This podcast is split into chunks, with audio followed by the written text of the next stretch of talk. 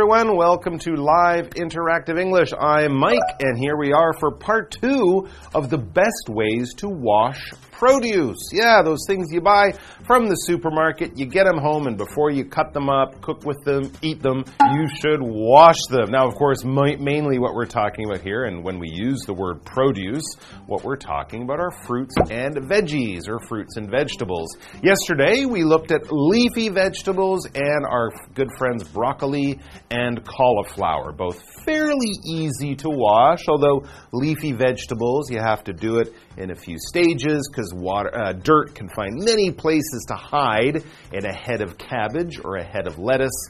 Cauliflower and broccoli were a little easier. You just kind of rinse them under the water carefully. Now, before we get to the three other categories of produce we'll be looking at today, we're going to be talking about some of the things you maybe shouldn't wash. Now, these are interesting. You shouldn't wash your meat when you get it home. A lot of people would, but if you buy the meat from the supermarket, especially where it's covered in plastic, it's already wrapped up. If you get it home, you don't need to wash it. Now you might think, well, it smells funny and the chicken's got all this weird stuff on it. Well, yeah, and that can be not good for you, but really, by washing it, you're much more likely to spread that stuff around your kitchen now. For example, if you had your fresh, clean produce sitting there and now you're washing your chicken, some of that stuff could get on the produce or get on the surface or get in a bowl or on a, on a spoon that you're using so you don't have to wash your meat. If you do want to, you can pat it dry with some paper towel and then it is ready to cook. And of course, some of the other things that you might not want to wash, including beef fish for the same kind of reason. So try to keep those things away from your clean produce because you don't want to have some things making other things dirty. You have to be very careful with this stuff in the kitchen. So look up the best science advice, follow it, and you will be clean and healthy, and I'm sure a wonderful chef. Let's look at some other good ways to wash your produce.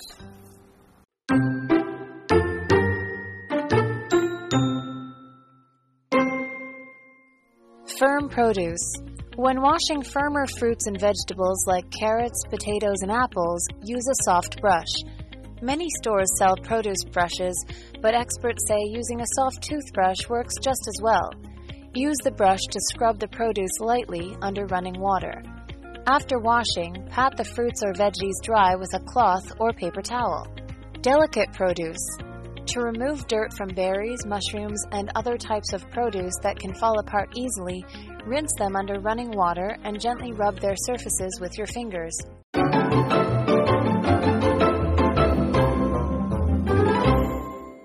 Right, so yesterday we started off with leafy vegetables, one of the more challenging and tricky things to wash.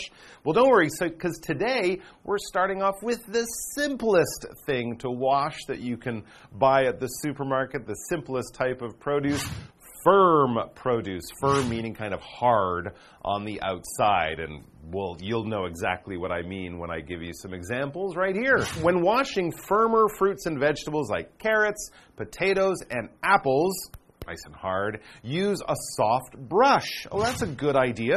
A lot of people will use their hands. You know, you can kind of get a lot of the dirt off that way. But if you can find a soft brush, those are great things for washing apples, carrots, potatoes, firm vegetables. You don't have to worry about damaging them. You know, they're pretty strong. So this is an easy thing to wash. Now, where could you get one of these soft produce brushes. I'm not sure what they're called. Let's see. It says many stores sell produce brushes. There they are. But experts say using a soft toothbrush works just as well. I would try to find the produce brush because it might take you 10 minutes to wash one potato. And if you're making a lot of potatoes, that would be a big waste of time. But yes, you could use a, a soft brush, like a toothbrush, or you can find a soft brush, I'm sure, at a store that will work very, very well. How do you do it? Well, simple. Use the brush to scrub the produce lightly without using too much power. Uh, and do this under running water. After washing, pat the fruits or veggies dry with a cloth or paper towel. Yeah, or if you're not going to be using them right away, you can just let them to kind of drip dry on the counter, but definitely use a towel if you don't want them to be too wet. This, of course, will be happening after you scrub them pretty well. But again, don't use too much power, but do give them a good wash. Do use that brush. Do get them from every angle, you know, every little part that you can find. When we scrub something, we're probably using a brush and we're washing things quite well. You use a brush to scrub the floor.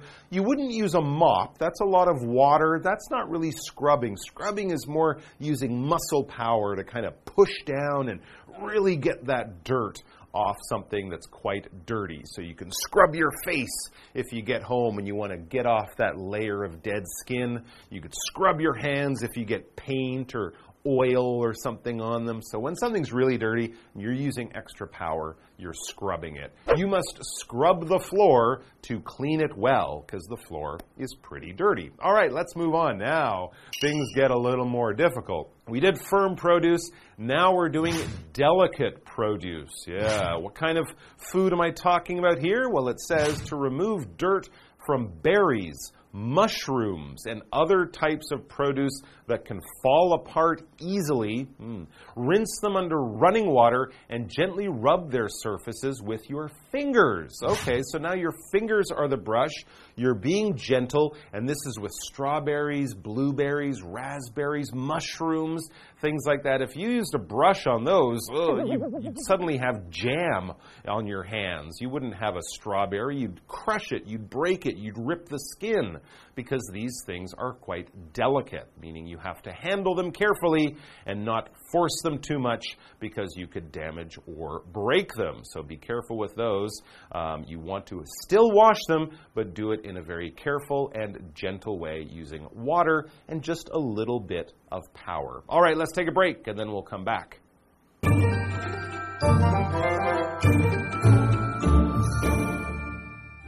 大家好，我是 Hanny。第一天的课程介绍了叶菜类还有青花菜、花椰菜的清洗方式。那这些是稍微比较棘手、比较难洗的。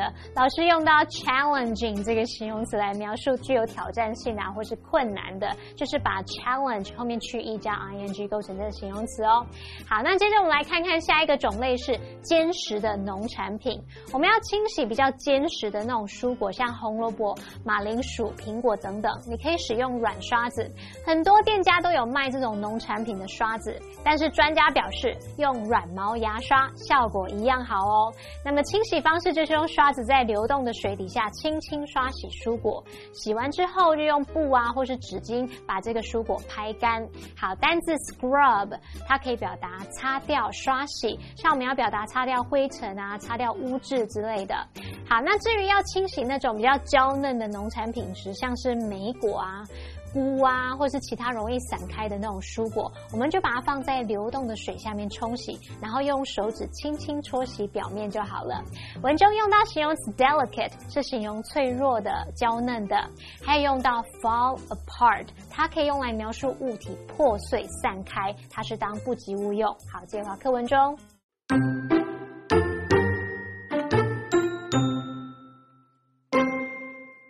Common myth. Many people believe that they should wash produce immediately after they buy it, but experts advise against this practice. Fruits and veggies should be stored unwashed until you're ready to eat them, then they can be cleaned and prepared. Washing produce too early can increase bacteria growth or make the food spoil faster. In general, food safety experts say the health benefits of eating fresh fruits and vegetables are greater than any potential risks from consuming chemicals or dirt. Still, if you have any doubts, follow the tips outlined above and take food safety into your own hands.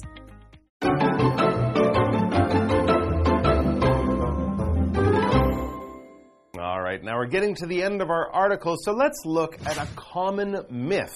This is something people believe, many, lots of people, maybe most people believe this, but is it actually true? Maybe not. So let's find out what this common myth is and you guys can decide whether you believe it or not. It says many people believe that they should wash produce immediately after they buy it.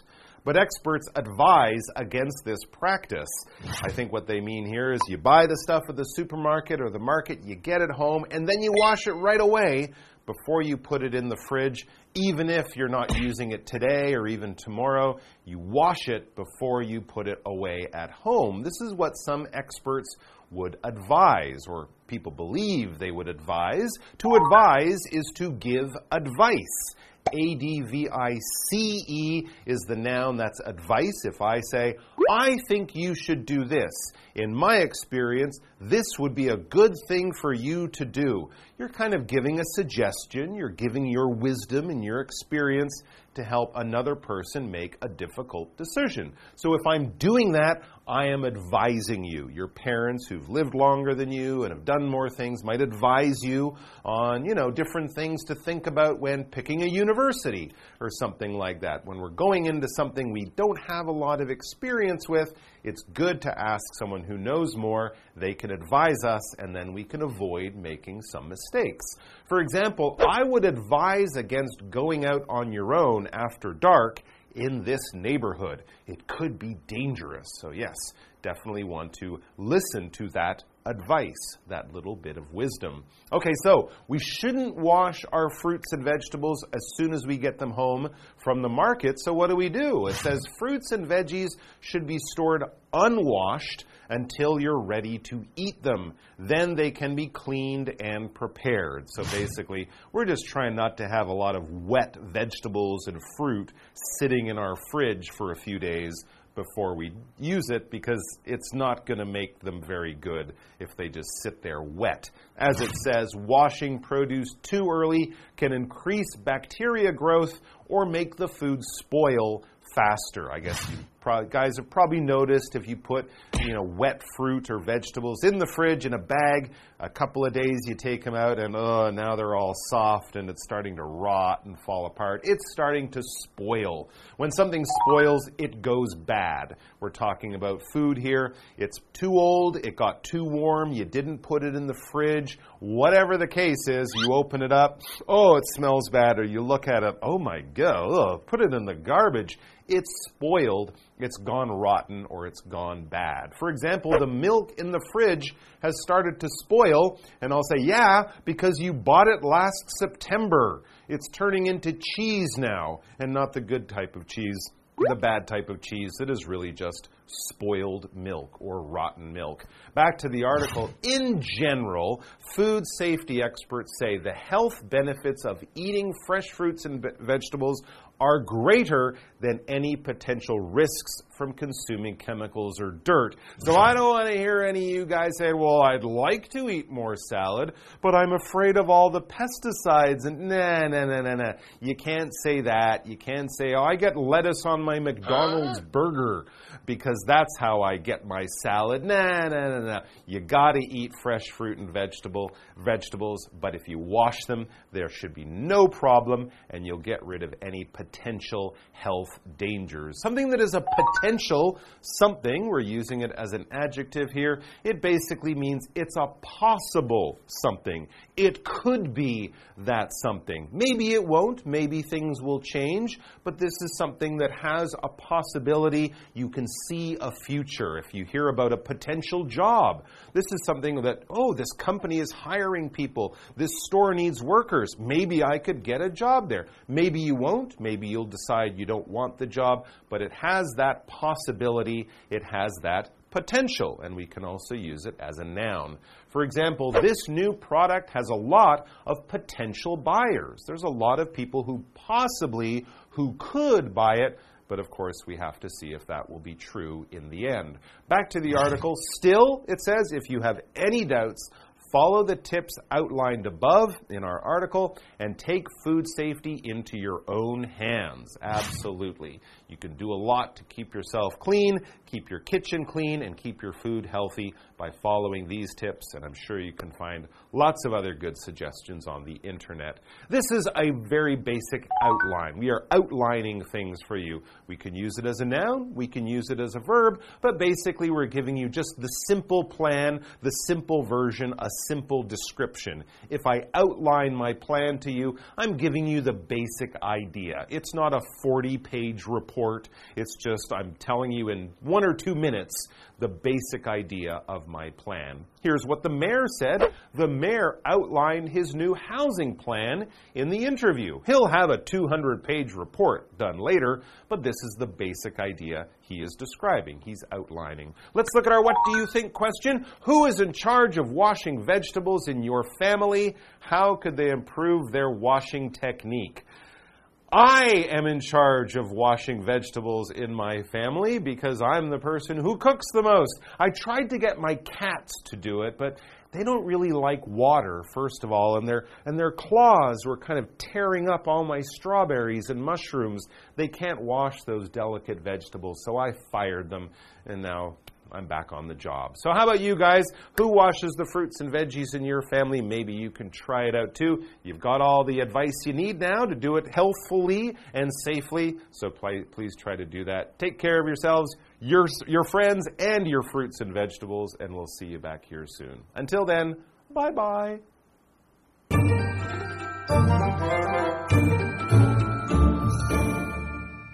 好，接着我们要来破解一个常见的迷思。很多人以为买完农产品后要马上清洗，但是专家建议不要这样做。太早清洗农产品可能会增加细菌繁殖，或是让食物更快腐坏。那么建议的做法就是先储存，不要洗，等到你要吃的时候再清洗跟料理。好，单字 advise 它是动词，表示劝告、建议，向什么来提供意见。那我们可以用 advise somebody against 加上名词或动名词。去表达建议某人不要做某事，或者是你可以不用加上 somebody 这部分。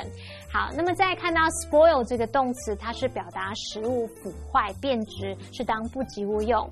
那么课文最后写到说，一般来讲啊，食品安全专家就表示，食用新鲜蔬果的健康益处大于吃下化学物质或尘土的潜在风险。那如果你有任何疑虑，就照着文中它概述的建议，把食品安全掌握在自己手中，就不用太担心喽。来看单字 potential，它是形容潜在的、可能的。这个字也可以当名词来表达潜力、可能性。那么 outline 这个动词呢，它是表达概述或是画出什么的轮廓。它也可以当名词去表达轮廓啊、外形、大纲、概要的意思。那老师在解释的时候呢，就有用到 version 这个名词，v e r s i o n，用来表达版本或是说法。好，这边两个重点，我们进入文法时间。好，我们来看第一个重点是形容词比较级句型用法。我们利用比较级来进行比较时，常常会搭配 than 来使用。那用法就是用形容词后面字尾加上 er，然后搭配 than。那么这个形容词比较级后面有可能会再加上名词。特别注意就是说，部分双音节啊，以及三个音节以上的形容词呢，则是在前面加上 more 或是 less，而不是在字尾加上 er。所以它的用法就会是 more 或是 less 加形容词，那可能还会再加个名词，后面再搭配 than。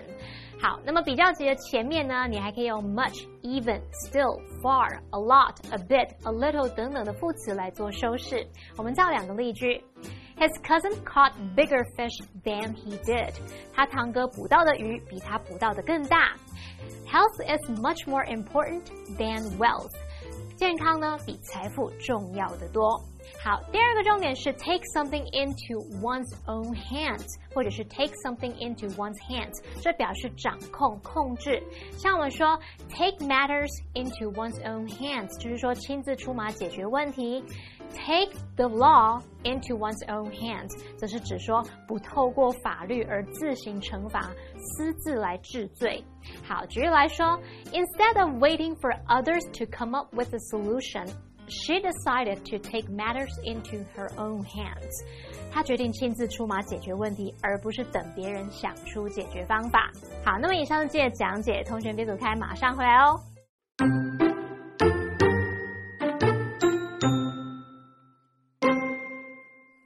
Firm produce. When washing firmer fruits and vegetables like carrots, potatoes, and apples, use a soft brush. Many stores sell produce brushes, but experts say using a soft toothbrush works just as well. Use the brush to scrub the produce lightly under running water. After washing, pat the fruits or veggies dry with a cloth or paper towel. Delicate produce. To remove dirt from berries, mushrooms, and other types of produce that can fall apart easily, rinse them under running water and gently rub their surfaces with your fingers. Common myth. Many people believe that they should wash produce immediately after they buy it, but experts advise against this practice. Fruits and veggies should be stored unwashed until you're ready to eat them, then they can be cleaned and prepared. Washing produce too early can increase bacteria growth or make the food spoil faster. In general, food safety experts say the health benefits of eating fresh fruits and vegetables are greater than any potential risks from consuming chemicals or dirt. Still, if you have any doubts, follow the tips outlined above and take food safety into your own hands.